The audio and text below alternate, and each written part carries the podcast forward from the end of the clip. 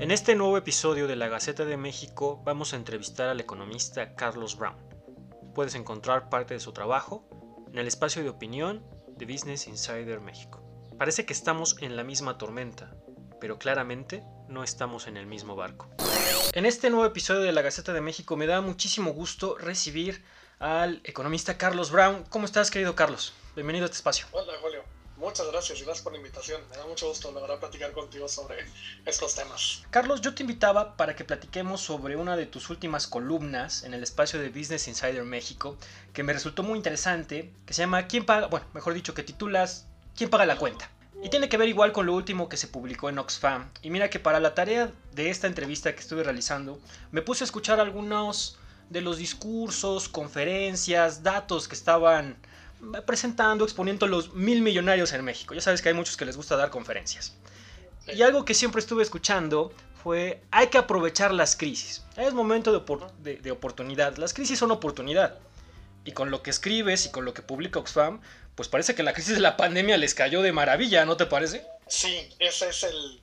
Es, es esta etimología griega de que la crisis es oportunidad, pero, ¿sabes? Como crisis, pero oportunidad también pues sí, pero si tienes los recursos, si tienes los medios, si tienes, digamos, la capacidad, si tienes el dinero a veces de tus papás, porque pues la meritocracia no existe, casi siempre son los papás. En el caso de los super ricos es un caso muy evidente, ¿no? Y por eso es que quisimos poner la mirada tanto en el informe global como en la separata regional y el informe para México, que se, eh, que se publica en el marco del, de la cumbre de Davos en Suiza, eh, pues quisimos poner sobre la mesa desde Oxfam esta conversación de que claramente, lo que decías en la intro, no estamos en el mismo barco, pero estamos en la misma tormenta y, y, esa tormenta fue una tormenta no menor, una pandemia global con consecuencias brutales para la mayor parte de la población, pero donde los super ricos sí se estaban beneficiando a manos llenas de la situación. A ver, en términos muy prácticos y específicos, ¿qué beneficios obtuvieron estos mega ricos, los mil millonarios, durante este periodo de tiempo que definitivamente hizo que su riqueza se disparara, pero que al mismo, al mismo tiempo la clase media, la verdad que lo sufrió y los que estaban hasta abajo de la pirámide, desgraciadamente, pues esto que veníamos hablando de, de Davos y de las Naciones Unidas sobre algunos de los objetivos del 2030, pues ya esto quedó enterrado, esto ya es basura, es un discurso pasado y que definitivamente el 2030 se quedó como un bonito símbolo, un bonito año ahí. Pues el 2030 se volvió una meta no realizable porque y me gusta mucho que estés hablando no solamente de términos de pobreza, que es un tema que tratamos de sacar, sí es importante, sí es muy importante en un país con 42% de la población en situación de pobreza, no es menor hablar de pobreza, pero también que incluso la clase media, esa clase media y media alta, sobre todo la media alta, que se identifica mucho con este discurso aspiracional de yo también puedo llegar a ser súper rico algún día, también batalló, también eh, para, para, llegar a fin de mes, para pagar las cuentas de los hospitales, quienes tuvieron a alguien internado, para, todo el proceso de que no hubiera una clínica pública cerca, de que no hubiera un hospital COVID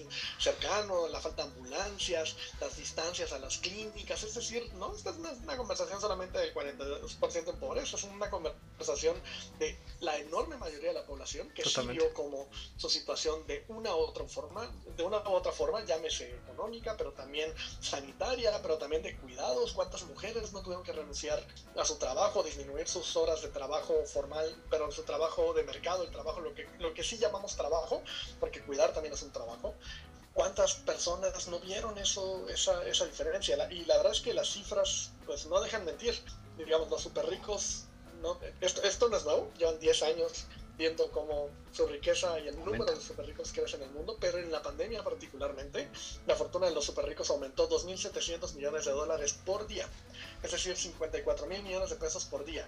Para poner en dimensión poco, yo le llamo a esto estadio aztequear, es siempre decimos tantos estadios aztecas para hablar de personas, pero un poco para poner en términos relativos y entender estas cantidades tan grandes, cuatro días de esas ganancias, ojo, solo las ganancias, sin tocar sus fortunas previas a la pandemia, son suficientes para erradicar pobreza extrema en un día en México, perdón, en un año en México, y 42 días de esas ganancias extraordinarias sirven para, para erradicar pobreza, pobreza, sí, por ingresos, por un año en nuestro país. Es decir, sí es una situación muy particular de cómo la riqueza y la pobreza extremas crecieron al mismo tiempo, pero también incluso las clases medias y medias altas vieron, una precariedad, porque incluso cuando empezamos a ver las cifras, cuando estamos haciendo el trabajo de investigación, lo que vimos es que solo los súper ricos, los de arriba de mil millones de dólares de fortuna, vieron crecer sus fortunas. Incluso los ricos que están abajo de ese umbral vieron caer sus fortunas en promedio.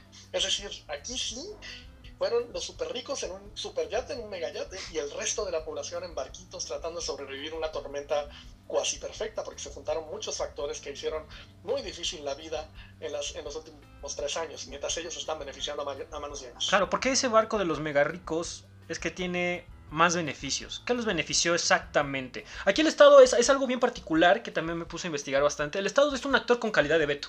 Pareciera, porque muchos de estos ultra mega millonarios y hablemos de los, me parece, 15 mil millonarios en México, pues se beneficiaron bastante del Estado. Nombran específicamente, en tu texto nombras específicamente a uno. Pero aquí el Estado también es un, corresponsable, tiene que ver igual con las privatizaciones, las concesiones, independientemente que se hicieron o no durante la pandemia. Pero estos mil millonarios también tienen este actor con calidad de veto que se llama Estado, llamémosle administración, gobierno.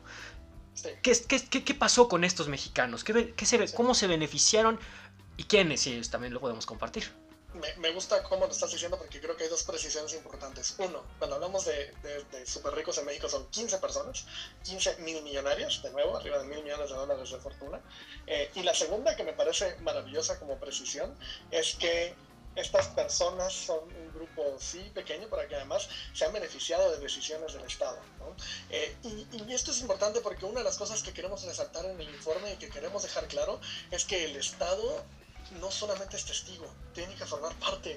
Es decir, la desigualdad es una decisión política. Hay una serie de decisiones que se han tomado a lo largo de los últimos años que han permitido que existan estos mil millonarios que vean crecer sus fortunas.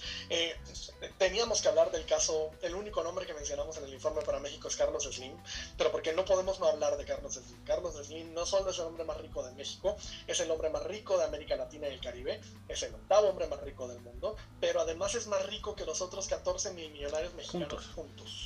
Es decir, es una persona que concentra mucha fortuna, muchísima fortuna.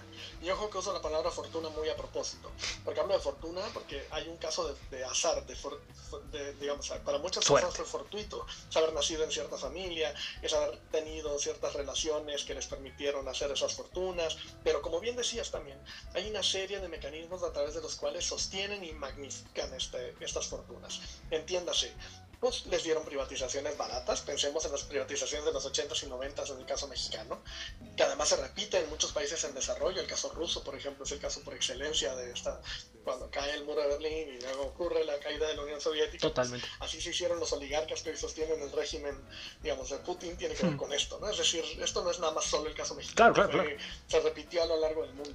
Pero también hay otros mecanismos, como bien decías, concesiones, ¿no? Las concesiones mineras a mí me parecen emblemáticas. Unas concesiones que tienen unos impactos económicos, sociales, ambientales, comunitarios tan graves.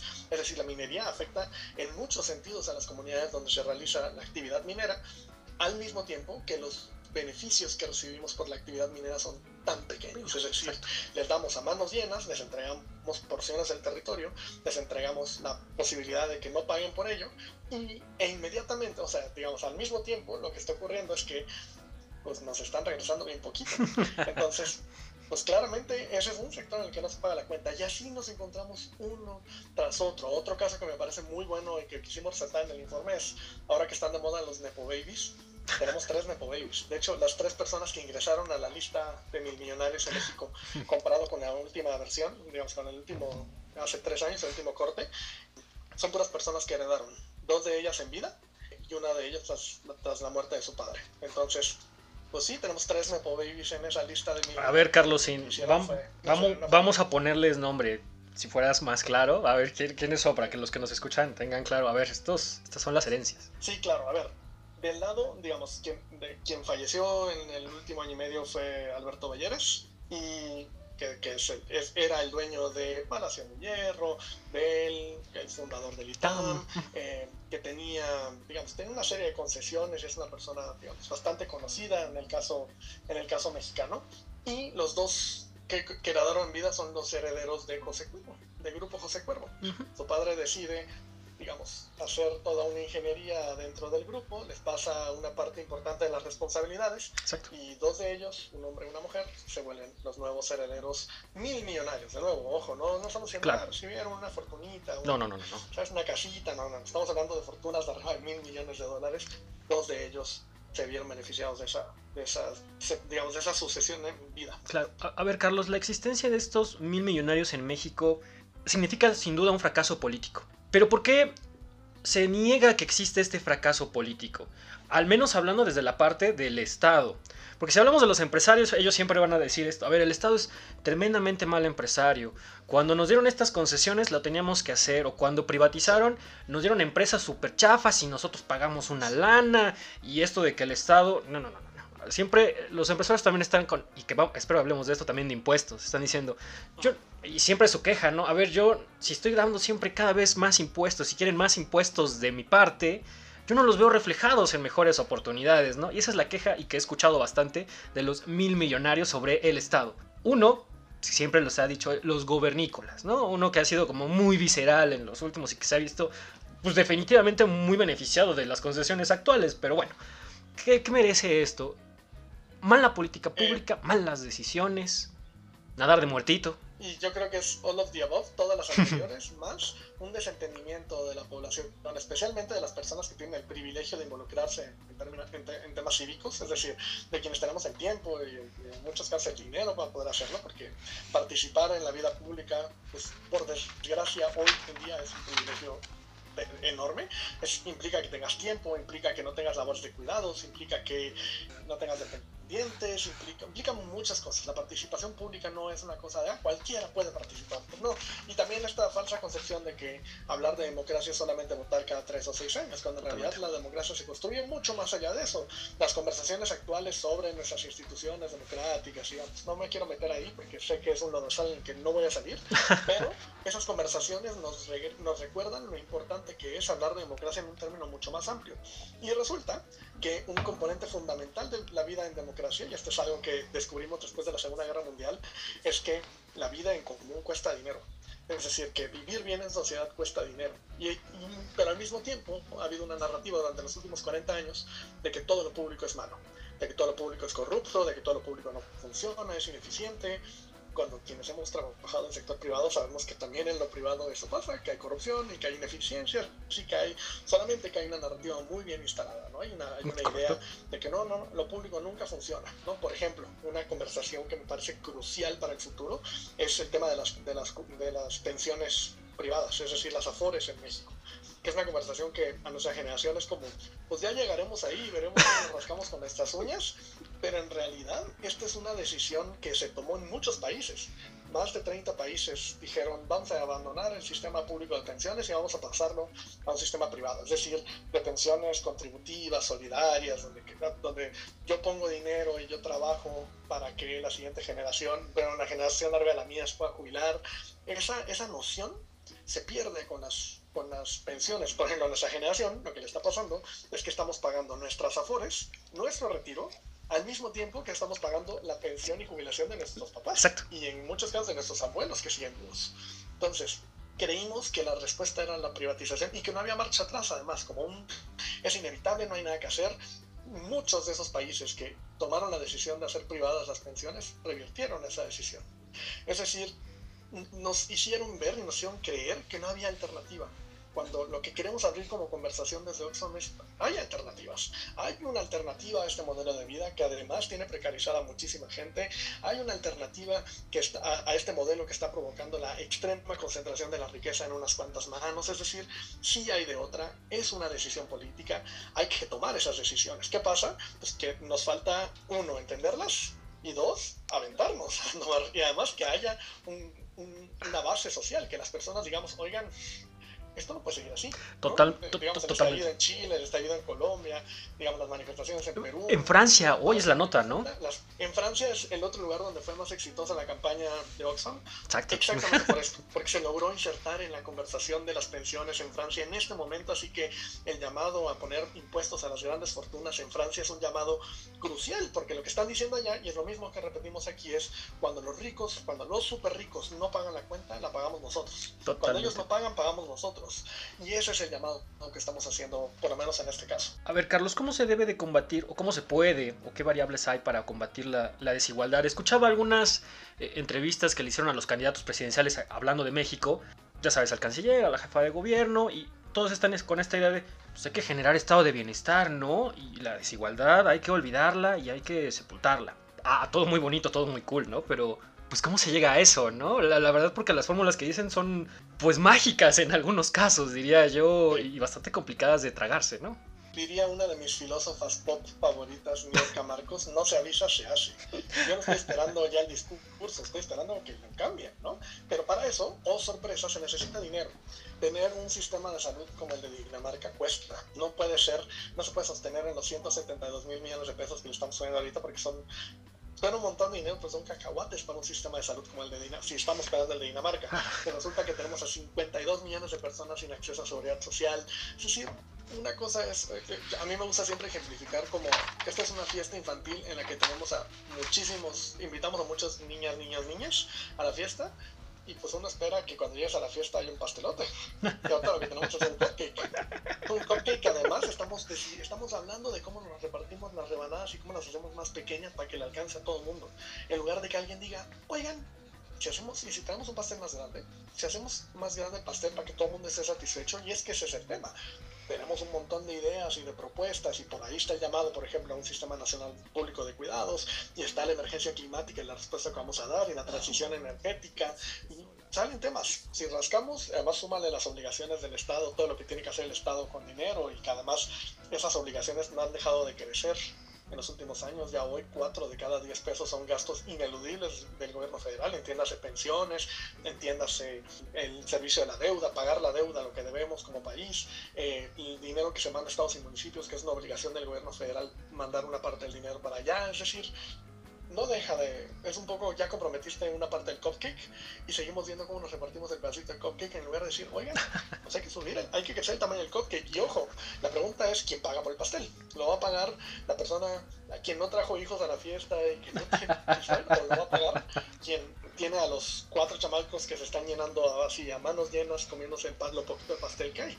Un poco lo que estamos diciendo es: debería estar pagando quien más tiene capacidad de pago, quien más está concentrando extrema riqueza, porque además históricamente no han pagado y lo que sabemos hoy en día de la poquita información que da el SAT es que no están pagando la cuenta. Totalmente. Algo que me sorprendió y también me entristeció cuando leía el informe de Oxfam era, a ver, Elon Musk en los últimos años ha pagado el 3% de impuestos reales y tenemos que una persona que gana 80, 80 dólares al mes vendiendo N cantidad de productos o X cantidad de productos, pues tiene que rematarse el 40% de ese ingreso.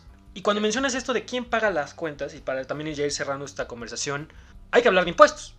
Pero a nadie le gusta hablar de impuestos. ¿Cuál es el pecado original de los impuestos y que debemos de romper para poder hablar de eso? Yo creo que eh, es todo, todo el tema impuestos es un tabú. Ahora salió en la mañanera, el presidente le hicieron una pregunta respecto a este informe y el presidente de la mañanera se rehusó a hablar del tema y dijo que él no quería un impuesto, que quería una contribución. dime, dime que no quieres hablar de impuestos sin decirme que no quieres hablar de impuestos. No, es muy evidente que no quiere ni siquiera mencionar la palabra. Y ese es parte del problema. Que no, mientras no conectemos que, que, que pagar por una buena vida en sociedad está relacionado con, con que paguen más impuestos quienes más deberían pagar, pero que hay que contribuir. Esta es una conversación cerrada, es una conversación tabú. Como, no, no, no, no, no, no le cobres a nadie, ¿no?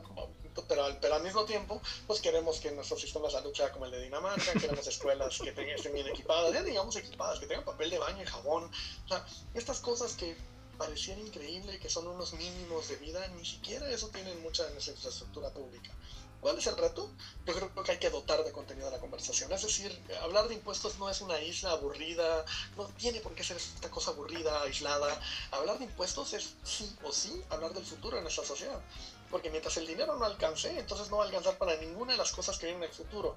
¿Qué viene en el futuro? Una emergencia climática que va a agravar seguramente, porque ya lo dice la ciencia, ya hay cada vez más evidencia al respecto, las pandemias globales. Eh, pero a la vez con todas estas complicaciones la crisis de cuidado se va a seguir haciendo más fuerte y además esto está cruzadísimo con agendas sobre defensa de la democracia, por ejemplo lo que pasó en Brasil hace poco, en un editorial Joseph Stiglitz hablaba sobre el cruce tan importante que es lo que pasó en Brasil con hablar de impuestos a los más ricos, es decir, sí hay un hilo directivo ahí. Lo que quiero decir es quitarle el halo de misticismo y de tabú y de técnico, porque además es una conversación que nos han vendido como técnica, nos han dicho, no, esto, no, no, no, esto, aquí solo se meten los que saben, ¿no? Cuando en realidad para mí es la conversación más política que hay, porque es hablar de nuestro dinero. Mientras no tengamos esa conversación, no va a haber dinero que, alcance, no va a haber cupcake que alcance a todos los chamacos y chamacas y chamaques que estamos trayendo a la fiesta. Esa es para mí la conversación a futuro, es sí romper el tabú, pero también dotar de contenido. ¿Para qué queremos ese dinero? Lo queremos para una transición energética justa, lo queremos para un sistema de cuidados, lo queremos para que la infraestructura de, nuestro país, la infraestructura pública sea adecuada, es decir, que dejemos de recurrir al consultorio de farmacia y podamos tener una clínica pública y dejemos de gastar dinero en nuestro bolsillo en eso, que dejemos de gastar nuestro dinero en escuelas privadas que que no necesariamente son mejores que las públicas, pero hay una cosa de reputación y de ¿no? esta, esta, aspiración, esta falsa aspiración de creer que la escuela privada es siempre mejor que la pública y pues luego pasa que tenemos otros datos al respecto, la diferencia no es tan grande entre unas y otras. Es decir, hay que llenar de, contenido esta conversación y que deje de ser una conversación en el aire donde ah, es un tema técnico. No, es profundamente político y tenemos que hablar de estos temas porque es la conversación de nuestro presente y futuro. Totalmente. Carlos, yo te agradezco mucho tus reflexiones, que nos hayas iluminado al respecto del tema y sobre todo te deseo mucha suerte en colocar esto en la agenda y quitarle este tabú, porque sin duda es un tema político, pero también de comunicación. ¿A qué político en el mundo, no solo en México, le gusta hablar de impuestos? Y sobre todo en campaña, ¿no? Ya se verá qué sucede en algunos años. Carlos, muchísimas gracias. Muchas gracias a ti, Julio, por el espacio, de verdad. Encantado de platicar contigo.